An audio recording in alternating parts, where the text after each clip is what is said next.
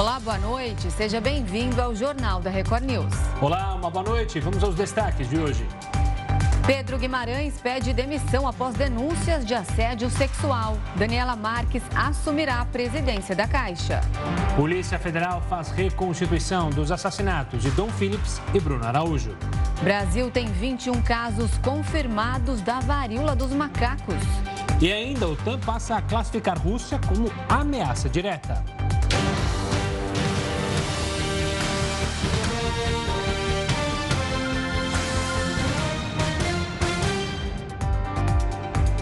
Pedro Guimarães pediu demissão e deixou a presidência da Caixa. Ele é alvo de denúncias de assédio sexual de funcionárias do banco. E quem traz mais informações sobre o caso direto de Brasília é a repórter Narla Guiar. Boa noite, Narla. Boa noite, Renata, Gustavo e todos que acompanham a Record News. Daniela Marques é a nova presidente da Caixa Econômica Federal, braço direito do ministro Paulo Guedes. Ela era secretária especial de Produtividade e Competitividade do Ministério da Economia e assume o cargo depois de Pedro Guimarães pedir demissão. Ele é acusado por funcionários do banco de assédio sexual e estava na presidência da Caixa há três anos e meio. A mudança foi confirmada em edição extra do Diário Diário Oficial da União. O Ministério Público Federal investiga as denúncias. De acordo com fontes ouvidas pelo portal R7, as diligências ocorrem sob sigilo na Procuradoria do Distrito Federal, já que Guimarães não tem foro privilegiado. As diligências estão na fase de coleta dos depoimentos e Guimarães ainda deve ser ouvido para participar de uma oitiva. O MPF apura se ele se valeu do cargo que ocupa desde o início do mandato de Jair Bolsonaro para coagir agir funcionárias. Entre os relatos existem acusações de aproximação física e toques indesejados. Pedro já é alvo de um processo por constranger funcionários quando os obrigou a realizar flexões no horário de trabalho. Renata, Gustavo. Obrigado pelas informações, Narra. Aqui em São Paulo, a greve dos motoristas e cobradores foi suspensa no fim da tarde de hoje. Quem tem os detalhes é a Giovana Rizardo. Boa noite, Giovana. Gustavo, Renata, boa noite a vocês, boa noite a todos. Ainda tem poucos ônibus para os passageiros. De acordo com a SP Trans, que é a responsável pelo transporte aqui na capital paulista, metade das empresas de ônibus já voltaram a atender normalmente e o restante está voltando aos poucos. Durante a manhã, a greve afetou quase 700 linhas de ônibus aqui na capital e os passageiros, claro, tiveram que se virar para pegar o transporte público. Durante a tarde, agora há pouco, inclusive, na Estação da Luz não dava para ver onde que a fila começava e terminava para as pessoas. Todo mundo estava amontoado para pegar o trem. Em relação à determinação da Justiça, ficou determinado no fim da tarde que os motoristas e cobradores da categoria devem voltar ao trabalho. É, isso porque eles não cumpriram a decisão de 80% da frota que deveria ser mantida nos horários de maior movimento. A justiça considerou a greve abusiva e aplicou uma multa de 100 mil reais, tanto para esta paralisação quanto para a anterior, a de duas semanas atrás. O que fica mantido é o reajuste salarial de mais de 12% dos trabalhadores. Em caso de descumprimento de motoristas e cobradores, uma nova multa pode ser aplicada. Em nota, o sindicato da categoria diz que a greve acabou oficialmente. Renata, Gustavo. Obrigada, Giovana, pelas suas informações. Agora, senadores da Comissão de Direitos Humanos vão viajar nesta quinta-feira para Atalaia do Norte, no Amazonas. Eles vão acompanhar as investigações das mortes do jornalista Dom Phillips e do indigenista Bruno Araújo Pereira e também ouvir representantes de comunidades indígenas.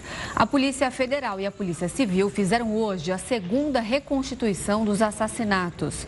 A embarcação usada pelas vítimas foi utilizada.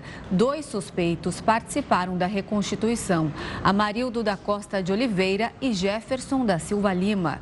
Investigadores confrontaram as versões de Jefferson e Amarildo, porque um acusa o outro de ter disparado primeiro contra Dom e Bruno. A polícia também analisa o passo a passo dos crimes, da perseguição até o ocultamento dos corpos. Quase 63 milhões de brasileiros têm menos de meio salário mínimo para passar o mês, ou seja, menos de 500 reais. É o que aponta o mapa da nova pobreza, divulgado hoje pela Fundação Getúlio Vargas. Sobre esse assunto, o Jornal da Record News recebe o diretor da FGV Social, Marcelo Neri. Marcelo, obrigado, antes de mais nada, pela participação aqui conosco. Uma ótima noite. E eu já começo perguntando, Marcelo, a que se deve esse número exorbitante de brasileiros que vivem com menos de 500 reais por mês? Quer dizer, primeiro é importante dizer que esse número, independente da, da linha de pobreza, é o mais alto em 10 anos é, as linhas mais baixas, a gente vai encontrar um valor semelhante e que aumentou 9,6 milhões na pandemia, né?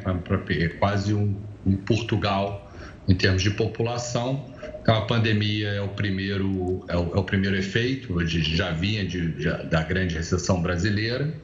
Houve um aumento de perda de postos de trabalho, aumento do desemprego, que depois foi revertido, mas de alguma forma a alta inflação está, é, tá, é, vamos dizer, dominando essas boas notícias recentes de geração de ocupação no mercado de trabalho. Então, vamos dizer, o efeito negativo no mercado de trabalho é um efeito importante e também uma certa flutuação dos benefícios sociais, auxílio emergencial que entrou, ajudou no começo da pandemia, depois ele foi diminuído, chegou a ser interrompido. Então, eu diria que são essas duas vertentes. Marcelo, boa noite. É, é, o seguinte, quase 63 milhões de pessoas recebendo até, vivendo por mês com até 497 reais por mês. Aí a gente junta aí a inflação, o desemprego, como você falou, o valor altíssimo dos alimentos que a gente vê hoje em dia nos supermercados, ou seja, essa conta não fecha. Passaram ali alguns dias, essas pessoas já estão passando fome. Você acha que a fome hoje é o problema mais grave vivido pelo Brasil? É certamente o problema mais urgente, né? O que as nossas pesquisas mostram que a insegurança alimentar, junto com os índices de pobreza, elas estão no nível mais alto da série desde 2006. 36% da população está em insegurança alimentar.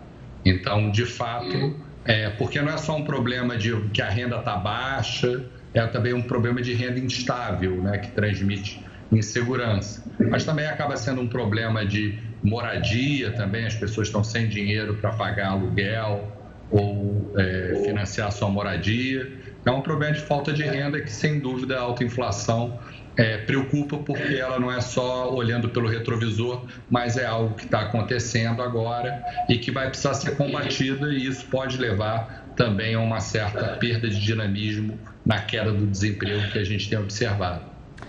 Marcelo, olhando a pesquisa que vocês fizeram na FGV, regionalmente, quais estados que têm maior é, insegurança para as pessoas, ou seja, que mais famílias vivem com esse valor de 497 reais e quais estados que justamente, vamos dizer assim, têm maior riqueza? Quer dizer, o, o estado com maior pobreza é o Maranhão, é, durante toda a série, os últimos 10 anos, não é um dado novo, assim como o de menor pobreza é Santa Catarina. E se você olhar nos detalhes, que eu acho que é um aspecto importante da pesquisa, você vai ver que no litoral e na Baixada Maranhense, é 72%, é o lugar com maior pobreza no país, agora em 2021, e a capital de Santa Catarina, Florianópolis, o município, apresenta uma taxa de 5,7%. Então tem muita desigualdade, tem muita diferença dependendo de onde se olha. É, e, e é importante reconhecer essas diferenças para direcionar as políticas públicas. Acho que a gente está num momento que a gente precisa ser muito preciso em, é, em, em quem atender, como fazer para que a gente consiga endereçar o problema dentro das nossas restrições orçamentárias. Marcelo, falando sobre esse assunto, esses programas governamentais de distribuição de renda, como a gente viu o auxílio emergencial ali na pandemia, depois o, o Auxílio Brasil substituindo o Bolsa Família, que impacto que eles trazem nesses números? Têm um impacto grande, tanto que quando o auxílio saiu, a pobreza aumentou muito, quando ele entrou, a pobreza caiu muito, então tem um impacto é, imediato. Agora, eu, eu, na minha opinião, a gente precisa ajustar os programas, assim, a gente vamos dizer, os 400 reais valem para o tamanho, independente do tamanho da família, do grau de pobreza da família, assim como esses 600 reais propostos, como era na época do auxílio.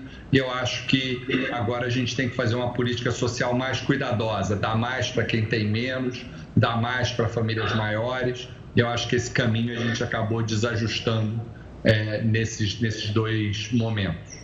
Marcelo, olhando para a série histórica, como você mencionou, são 10 anos, qual era a tendência até antes é, dos problemas enfrentados com a pandemia? A gente vinha num ritmo de diminuir essa desigualdade ou a gente vinha num ritmo é, seguido de quedas?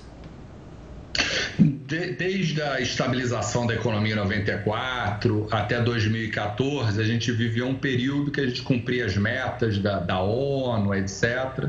Mas a partir de 2015, com a grande recessão, a pobreza teve um grande salto e a desigualdade também. A gente teve 18 trimestres seguidos de aumento de desigualdade, é, que nunca tinha acontecido. Então, eu diria que o problema que a gente tem hoje, que a gente tem a, teve a pandemia, tem agora a guerra, mas são choques sobre choques adversos é, anteriores. Então, eu diria que 2015 foi o ponto de transição dessa nova, dessa, vamos dizer, dessa década perdida em termos sociais, mas a gente tem uma experiência anterior, é, desde a estabilização, de, de redução consecutiva tanto da pobreza como da desigualdade. É algo que eu acho que pode nos animar.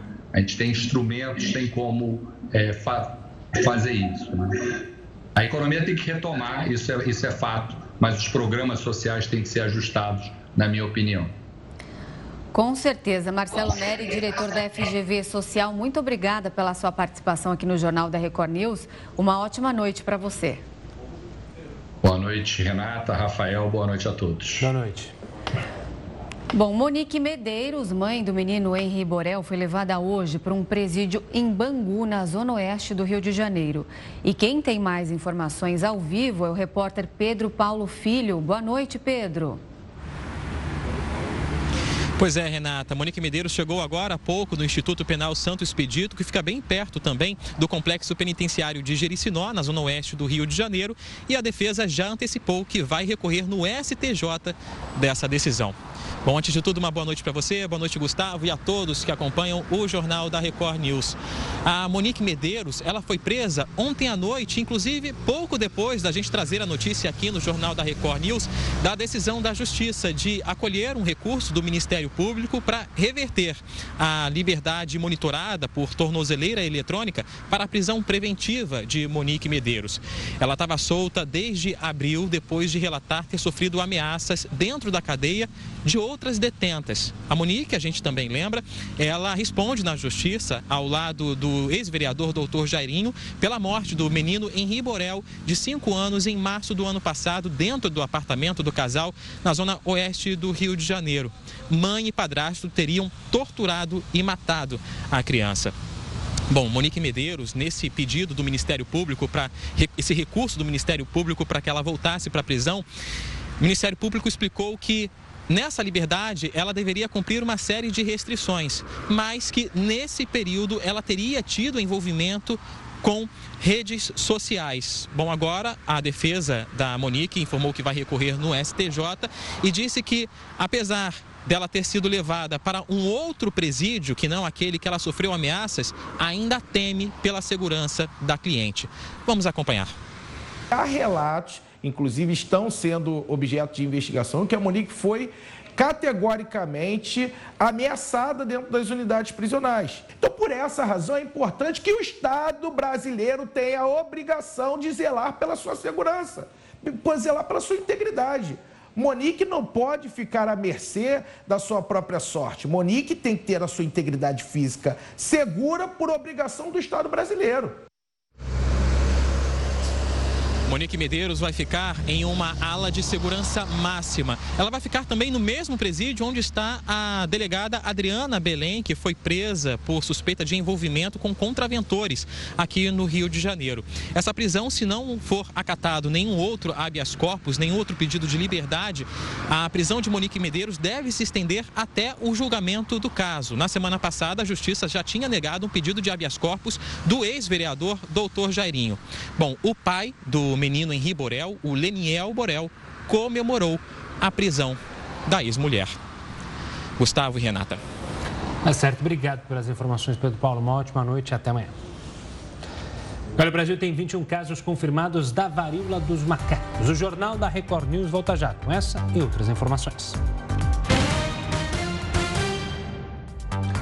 Estamos de volta com o Jornal da Record News para falar que o Senado adiou a votação da PEC dos combustíveis. Quem tem todos os detalhes direto de Brasília é a repórter Renata Varandas. Boa noite, Renata. Olá, boa noite a todos. Bom, ficou para amanhã a votação da proposta de emenda à Constituição, que prevê aí zerar a fila do Auxílio Brasil incluir 1 milhão e 600 mil famílias carentes que não recebem essa ajuda. O auxílio também vai aumentar 200 reais, o que vai de 400 para 600 reais ao mês. Outro benefício, Vale Gás, passaria a ser de 120 reais, pago a cada dois meses para quase 6 milhões de famílias. O texto também prevê que os estados sejam compensados em 2 bilhões e meio de reais pelas passagens gratuitas a idosos no transporte público e em quase 4 bilhões para compensar as reduções de impostos do etanol. A proposta também cria um novo benefício, Vale Caminhoneiro. Pelo texto, a categoria vai receber um auxílio de mil reais mensais até dezembro. Mas em ano eleitoral, a lei não permite que sejam criados novos programas sociais, a não ser em alguns casos excepcionais. A proposta usa o conceito de estado de emergência para justificar o novo benefício. Voltamos aos estúdios da Record News. Obrigada, Renata. E essa é a última semana em que candidatos à reeleição podem participar de inaugurações de obras públicas. A partir do dia 2 de julho, vários atos ficam proibidos de acordo com a legislação eleitoral. Não será mais permitido, por exemplo, fazer pronunciamentos em cadeia de rádio e televisão fora do horário eleitoral gratuito. O descumprimento das regras pode provocar até a cassação. A gente falou sobre a PEC dos combustíveis, mas lá em Brasília, a Câmara dos Deputados também deve votar a PEC dos biocombustíveis nos próximos dias. Assunto para o Heroto Barbeiro. Heroto, boa noite para você. Conta para a gente mais detalhes sobre esse projeto. Gustavo, toda vez que a gente fala em baixar combustível, em baixar imposto, as pessoas ficam contentes. É ou não é? Nós tivemos recentemente o imposto chamado ICMS que caiu de 25% para 18%. Alguns estados da Federação Brasileira já aplicaram, é o caso, por exemplo, de São Paulo. Diz, mas uh, dá para sentir isso no bolso? Tá, porque não é só para combustível, é também para energia de uma maneira geral. Por exemplo, a energia subiu aqui em São Paulo 12%, mas como o governo baixou o ICMS de 25% para 18%, praticamente empatou, então não vai ter aumento no preço da energia elétrica. Tem aumento, mas ele foi compensado pela queda do ICMS. Isso é um ponto. Outro ponto é o seguinte: quando a gente compra como biocombustível, pode ser o etanol ou pode ser o biodiesel. Eles geralmente concorrem com a gasolina e concorrem com o diesel. Muito bem. Essa proposta já foi aprovada no Senado e ela está para ser votada na Câmara dos Deputados. Qual é? É de não ter imposto no biocombustível. Então o etanol ficaria sem imposto, o biodiesel ficaria sem imposto e com isso eles ficariam mais competitivos, tanto a gasolina quanto o diesel. Agora, que impostos são esses? Bom, são aqueles dois impostos federais, todo mundo já sabe, COFINS e PIS-PASEP. E qual é o imposto estadual? É o nosso querido ICMS que a gente descobriu, né? que ele pesa violentamente em cima de tudo quanto é combustível. Então, com isso, a gente teria etanol mais barato e biodiesel mais barato. Além de favorecer, logicamente, as pessoas que colocam esse combustível no tanque, tem uma questão, Gustavo, que eu gostaria de chamar a atenção aqui, que é o seguinte: esses combustíveis eles são menos poluentes, eles são mais compatíveis com o meio ambiente. Então, quanto mais carro a gente tiver rodando com etanol e quanto mais caminhão tiver rodando com biodiesel, menos nós estaremos agredindo a natureza e mais nós teremos então partido para a área do combustível renovável.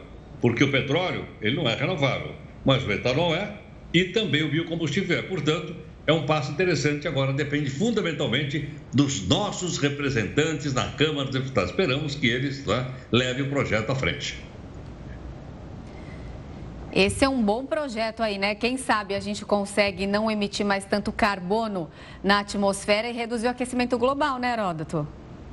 Exatamente, viu, Renato? Inclusive, o ar das grandes cidades brasileiras, e principalmente São Paulo, só não é pior porque a gente já usa uma boa parte do etanol. Se nós usássemos só gasolina, o ar da cidade de São Paulo, que já é, não é de boa qualidade, ele seria igual aquele ar que tem em Delhi, a capital da Índia, que é um dos lugares do mundo onde você vê o ar que respira. Tá certo. Vamos torcer então. E daqui a pouco a gente volta a conversar com você. Até já. Até já, querida. Até já. E o Tribunal de Contas da União aprovou com ressalvas e de forma unânime as contas de 2021 do governo Bolsonaro. Este é o terceiro ano que as contas são aprovadas com alguma observação. Entre as irregularidades apontadas pelos ministros estão 91 bilhões e 200 milhões de reais a mais na provisão para benefícios com militares inativos.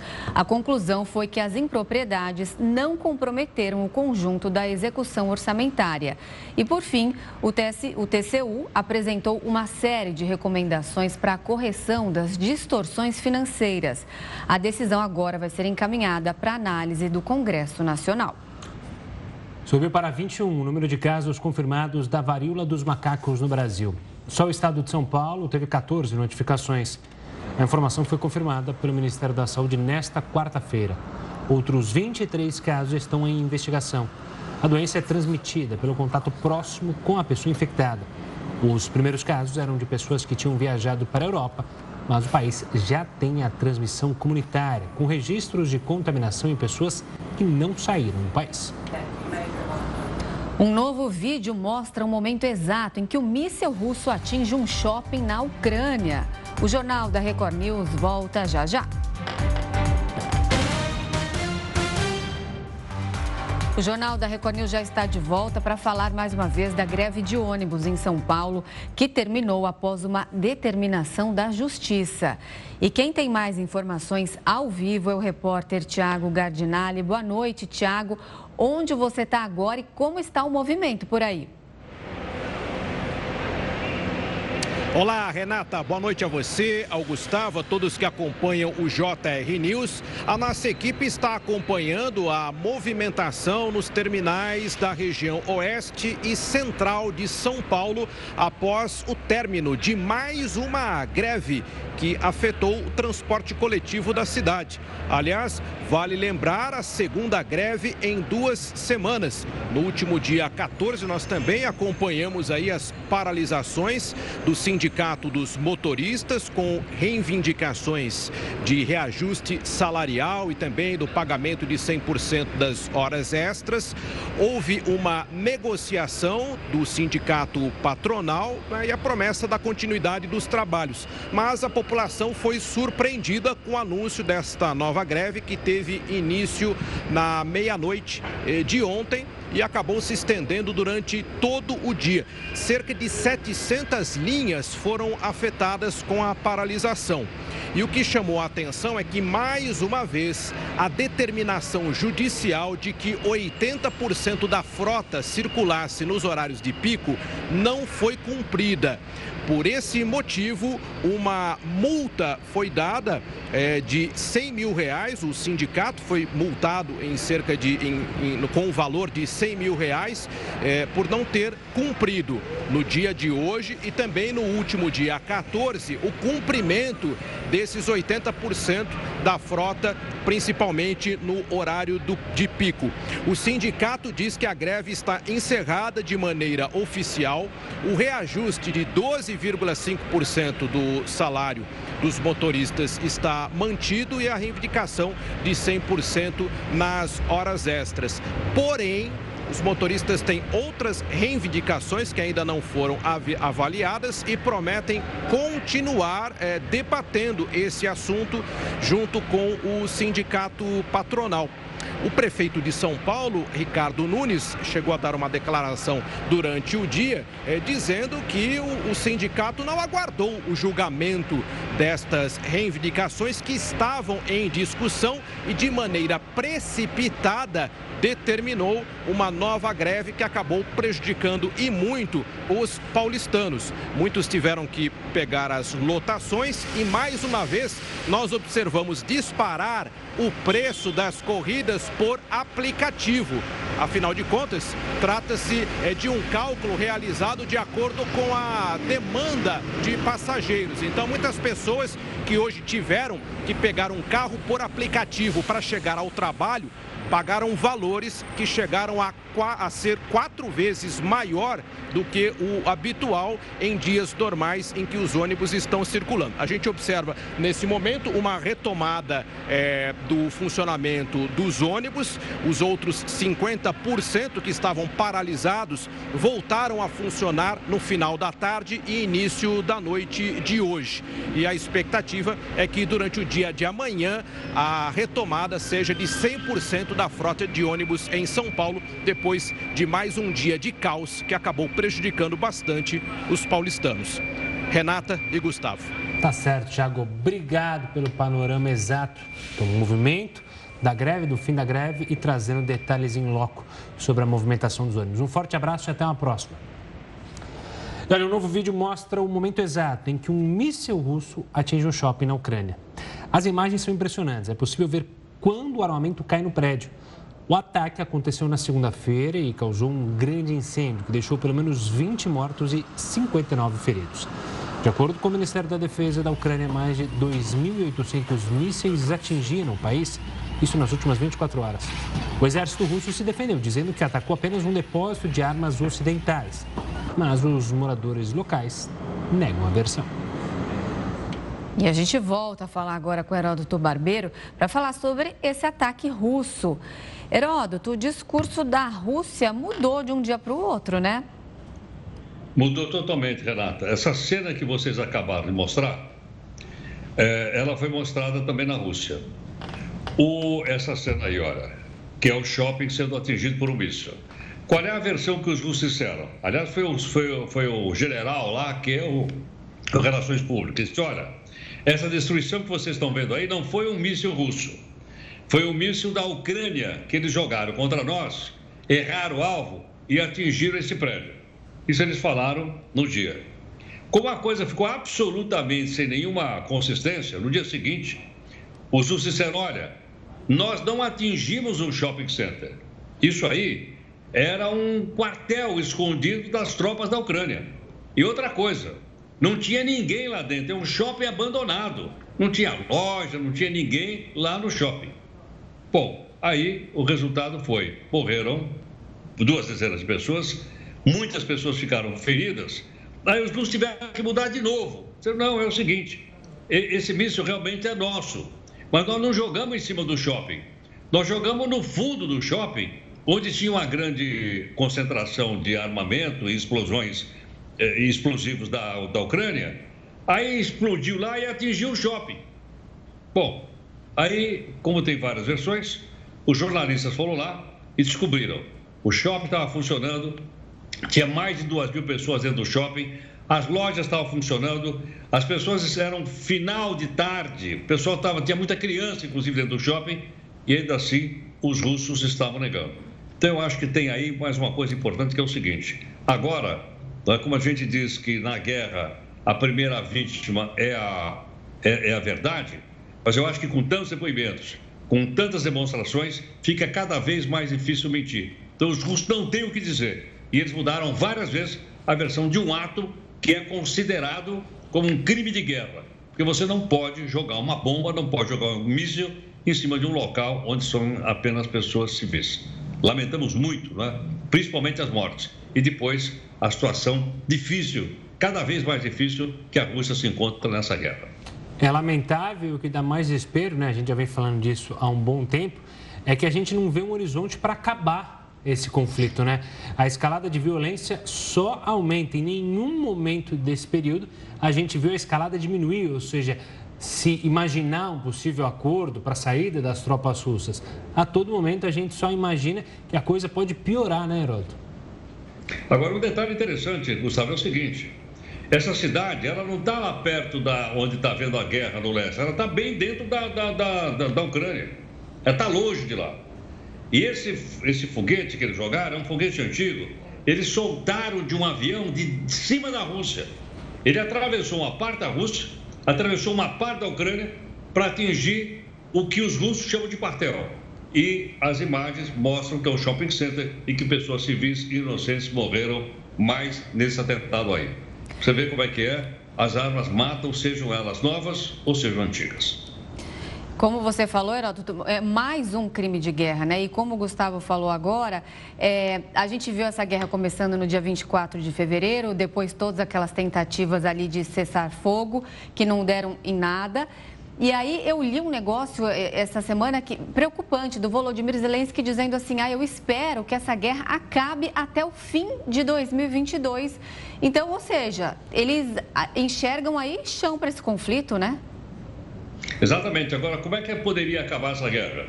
Bastava a Ucrânia dizer o seguinte: olha, russos, tudo que vocês já pegaram de nós fica para vocês. Acaba agora. Acho que perdemos o contato com. Ah, Era... Nem aquele pedaço da Crimeia, de uma hora para outra, de mão beijada para terminar essa guerra. Por isso é que não termina. Porque é inconciliável. Os ucranianos não querem ceder parte do seu território e os russos para a guerra quando eles tomarem esse pedaço. Pois é, só completando essa informação que a Renata trouxe, a preocupação principal do Zelensky é que até que a guerra não avance durante o inverno europeu, que aí a situação pode ficar ainda pior, uma situação que uma é uma sofrência ali humanitária, um desespero para para os ucranianos e a gente segue acompanhando. Heroto, um bom descanso e a gente se fala amanhã. Até mais, queridos. Obrigado. Até mais. Ela subiu para 53 o número de imigrantes mortos no Texas, lá nos Estados Unidos. Eles estavam em um caminhão encontrado abandonado na estrada. O motorista do veículo está preso. Além dele, outras duas pessoas foram detidas. O processo de identificação das vítimas ainda deve durar alguns dias. Segundo as autoridades, o veículo passou despercebido por um posto da patrulha de fronteira americana. Os corpos foram descobertos quando um funcionário viu gritos de socorro vindos de dentro do caminhão. Não havia água, ventilação nem ar-condicionado no caminhão. As empresas BioNTech e Pfizer vão começar testes para vacinas que protegem contra uma ampla variedade de coronavírus. Os testes vão ser iniciados no segundo semestre desse ano. A maior preocupação seria com a variante Ômicron e as mutações. Isso porque as novas variantes estão comprometendo a proteção vacinal e diminuindo a memória imunológica humana, o que fez as empresas aumentarem a urgência para a criação do novo imunizante. Em uma nova estratégia, a OTAN classificou a Rússia como uma ameaça direta. É o que a gente debate daqui a pouco no Jornal da Record News. O Jornal da Record News já está de volta. O índice usado no reajuste dos contratos de aluguel cresceu 0,59% em julho. É uma alta ligeiramente maior do que a registrada no mês de maio. Em 12 meses, o índice geral de preços mercado, medido pela Fundação Getúlio Vargas, acumula alta de 10%. Pela primeira vez, o crime de stalking apareceu no Anuário Brasileiro de Segurança Pública. No ano passado, foram 27 mil casos. A palavra muitas vezes é relacionada a acompanhar as redes sociais de alguém, mas a prática de stalking é muito mais que isso. Segundo o Código Penal, é uma perseguição reiterada, tanto no meio físico quanto no digital, e que ameaça a vítima de modo que restringe a liberdade dela. E agora, essa pena é mais severa. E é justamente nos meios digitais que a gente observa a prevalência muito significativa desse crime de stalking. A pena que o legislador colocou é de seis meses a dois anos em reclusão. Então, uma pena bastante significativa para um delito que muitas vezes é visto com descaso pela população. Tipificado no ano passado, essa foi a primeira vez que o crime de perseguição apareceu no Anuário Brasileiro de Segurança Pública. De acordo com o levantamento, foram 27,7 mil casos em 22 estados. Ou seja, três casos por hora no país. Por ser uma prática que ainda não é muito conhecida, os números podem não corresponder com o que nós vemos na realidade. É importante a gente lembrar que ele é um crime muito recente. A lei foi promulgada em março de 2021, de sorte que esses dados seguramente são subnotificados. Além disso, com relação a esse crime de stalking, é importante a gente lembrar que cada vez mais as relações estão migrando para o ambiente digital e há uma sensação de impunidade, né? uma sensação de maior conforto em realizar esse tipo de conduta no meio digital. Para denunciar, é preciso ir até uma delegacia e fazer uma representação, relatando que deseja que o agressor responda criminalmente por esse ato. Assim, o processo pode então ter o andamento. Os casos de estelionato quase triplicaram desde 2018. De acordo com o anuário do Fórum Brasileiro de Segurança Pública, o número de crimes do tipo saltou de 426 mil há quatro anos para 1 milhão e 200 mil registrados no ano passado. Os autores do anuário afirmam que a alta foi puxada pelos crimes virtuais e golpes do Pix. O maior aumento foi no Rio Grande do Norte. Olha, a OTAN aprovou hoje um novo conceito de estratégia para o grupo. O documento não era revisto desde 2010 e define as prioridades para a próxima década. Para fazer uma análise sobre esse encontro que acontece em Madrid, a gente conversa agora com a professora de Relações Internacionais, Carissa Forner. Professor, uma boa noite, obrigado pela participação aqui conosco. Como a gente pode olhar para esse novo documento? A gente pode dizer que a escalada da violência e da tensão foi ainda mais acentuada a partir de hoje? Bom, boa noite, Renato. Boa noite, Gustavo. É um prazer falar com vocês sempre. É, bem, de fato, esse documento traz algumas questões bastante relevantes para o nosso tabuleiro, né? Enfim, para o que a gente sabia até então em relação à guerra de Rússia e Ucrânia.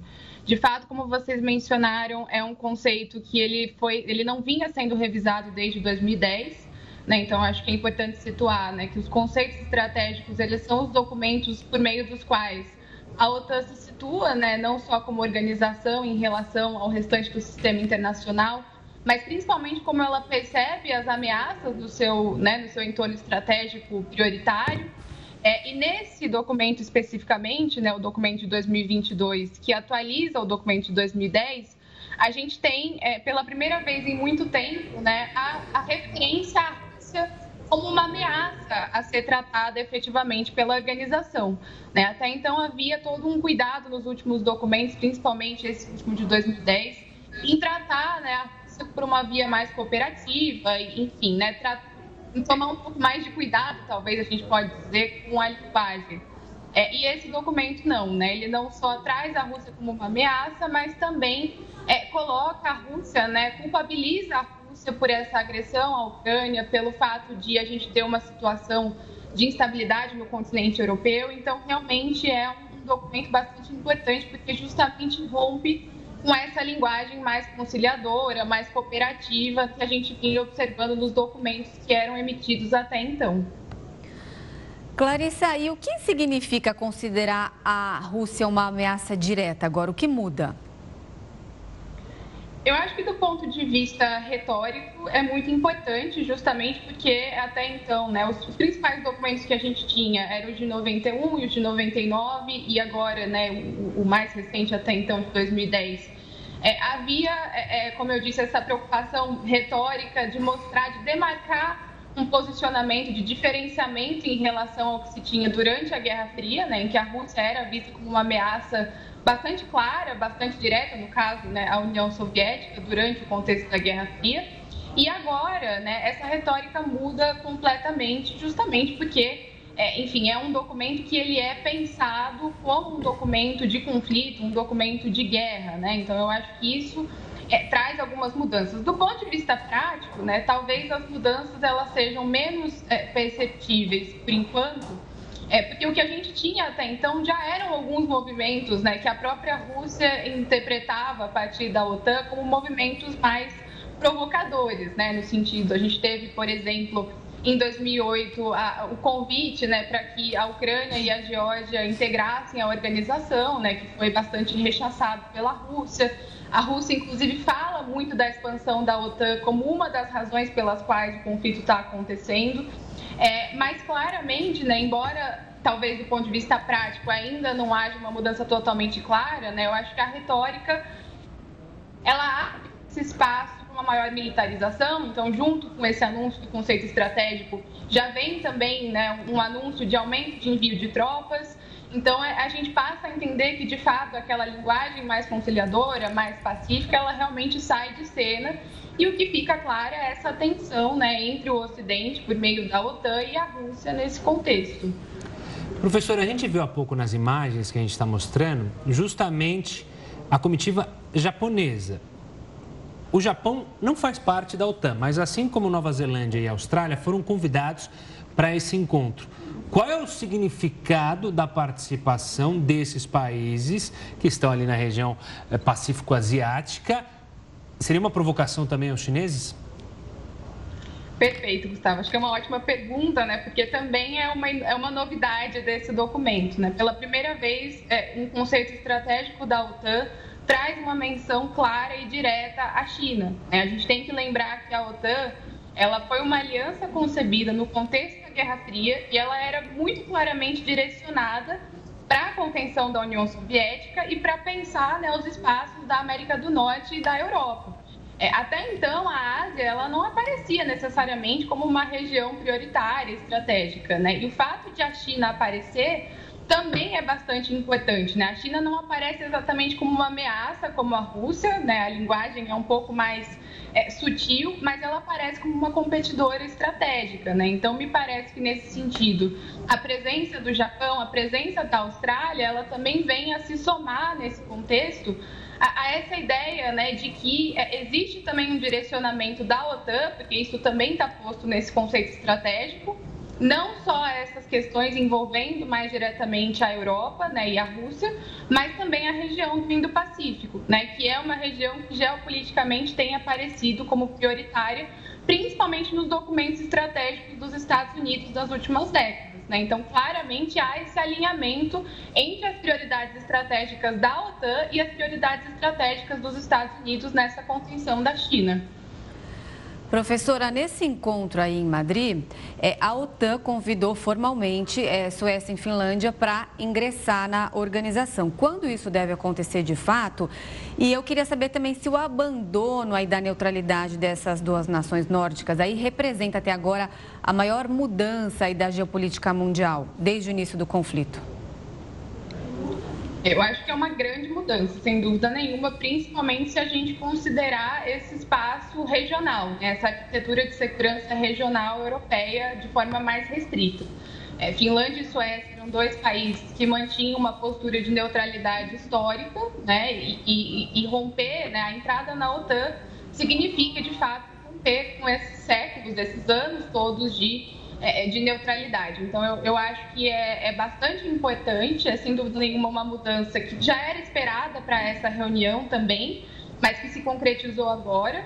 É, mas eu acredito que a gente deva ainda esperar mais alguns meses para ver essa, essa entrada efetiva acontecer, na medida em que agora que houve o aceite, né, e que a Turquia, por exemplo, né, que era o membro que estava se opondo a essa entrada, aceitou a adesão, a gente tem que passar por um processo agora que é o processo de ratificação, ou seja, todos os 30 membros da OTAN têm que concordar e ratificar essa entrada né, internamente. Então, pode ser que isso leve algum tempo ainda, mas muito provavelmente vai acontecer, né? Porque agora, realmente, as, as principais restrições que vinham a partir da Turquia deixaram de existir né, a partir do, do acordo que foi estabelecido entre Turquia, Suécia e Finlândia. Então, sem dúvida nenhuma, é uma grande mudança, é um impacto muito importante para essa arquitetura de segurança regional. Professora, por falar em acontecer, muitos analistas já definem o momento que a gente está vivendo como Guerra Fria 2.0. É, nessa reunião houve o um anúncio aí de mais é, militares americanos na Europa, em especial na Polônia, vai ser o maior contingente desde a primeira Guerra Fria. De fato, a gente já está vivendo uma nova Guerra Fria? É, eu acho que a gente tem que tomar sempre algum cuidado né, com, com essas analogias. Eu acho que elas são válidas na medida em que talvez, né, como você mesmo colocou, né, Gustavo, é, é talvez seja é, o, o, precedente mais claro e mais recente que a gente tem com algo parecido com o que está acontecendo agora. Mas, por outro lado, há muitas diferenças também. É, o contexto que a gente tem hoje em termos de interdependência econômica entre os países, em termos do papel desempenhado por potências como a China, né, que não apareciam tão é, é, claramente na época da Guerra Fria, é bastante diferente. Então, por esse aspecto, né, eu acho que por mais que se possa, de alguma forma, traçar algumas analogias, é, é, eu acho que a gente também tem que tomar alguns cuidados né, com essa ideia de uma nova Guerra Fria. Mas é sem dúvida nenhuma uma grande tensão né, que está em ritmo de escalada e que muito possivelmente vai se encaminhar, não sei se exatamente para um conflito aberto, né, porque existem muitas questões, inclusive a questão nuclear, que é muito, é, é muito delicada né, nesse sentido, mas com certeza para uma maior militarização. Né? Agora que, que, se abre esse caminho, com certeza a Rússia né, continua reagindo a essa movimentação, considerando que é, né, as forças políticas eram muito contrárias a essa entrada de Finlândia e de Suécia. Então, com certeza, né, acho que, que essa, essa tensão ela, ela continua né, em forma de militarização nesse contexto. Clarissa Forner, ela que é professora de Relações Internacionais, muito obrigada pela sua participação aqui no Jornal da Record News. Volte sempre. Muito obrigada a vocês. Estou sempre disponível, sempre que precisarem. Boa Obrigado, noite. professora. Boa noite. As tempestades que atingem o sul da Áustria deixaram uma das principais cidades do país debaixo d'água. As fortes chuvas causaram enchentes e deslizamentos de terra em Caríntia. Um vídeo filmado de um helicóptero da polícia capturou toda a destruição. Um carro ficou preso no meio da inundação. Segundo as autoridades, deve chover mais nos próximos dias. Olha, parece notícia velha, mas não é. Três torcedores do Boca Juniors foram presos por atos racistas. A gente volta com essa informação em meio minutinho.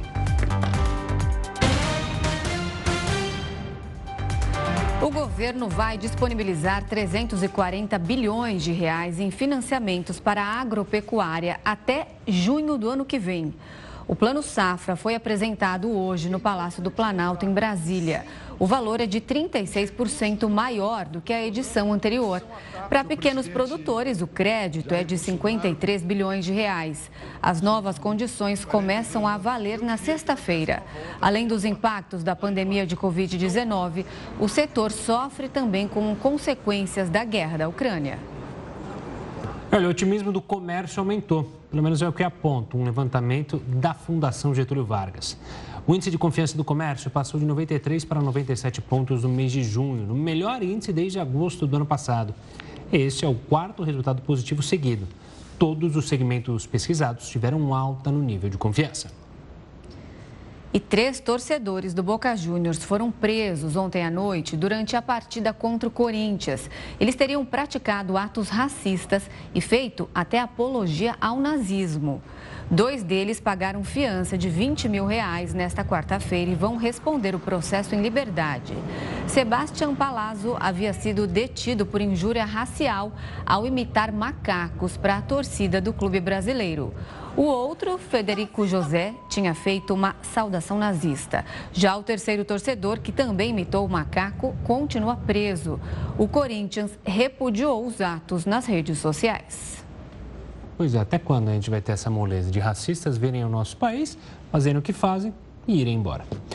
Bom, os países membros da União Europeia concordaram nesta quarta-feira em colocar fim à venda de novos carros a combustão até 2035.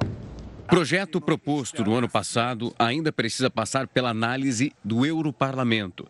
O objetivo é reduzir a zero as emissões de gases do efeito estufa de carros e também de vans num esforço para cumprir a meta de alcançar a neutralidade carbônica até 2050.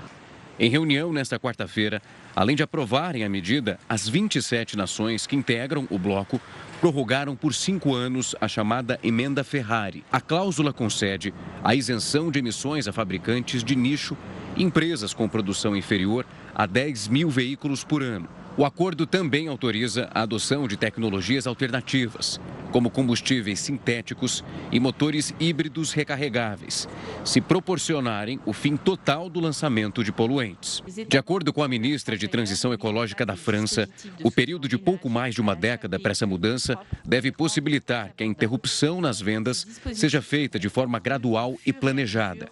Para ela, essa proposta também vai servir para fazer frente à concorrência chinesa e também americana, que tem investido de maneira pesada em veículos elétricos. Ainda assim, a Comissão Europeia sinalizou aos fabricantes que está aberta para as outras opções de automóveis com emissão zero. E o Jornal da Record News fica por aqui. Muito obrigada pela companhia. E uma ótima noite. Fique bem acompanhado com o News das 10 e a Risa Castro. Até amanhã.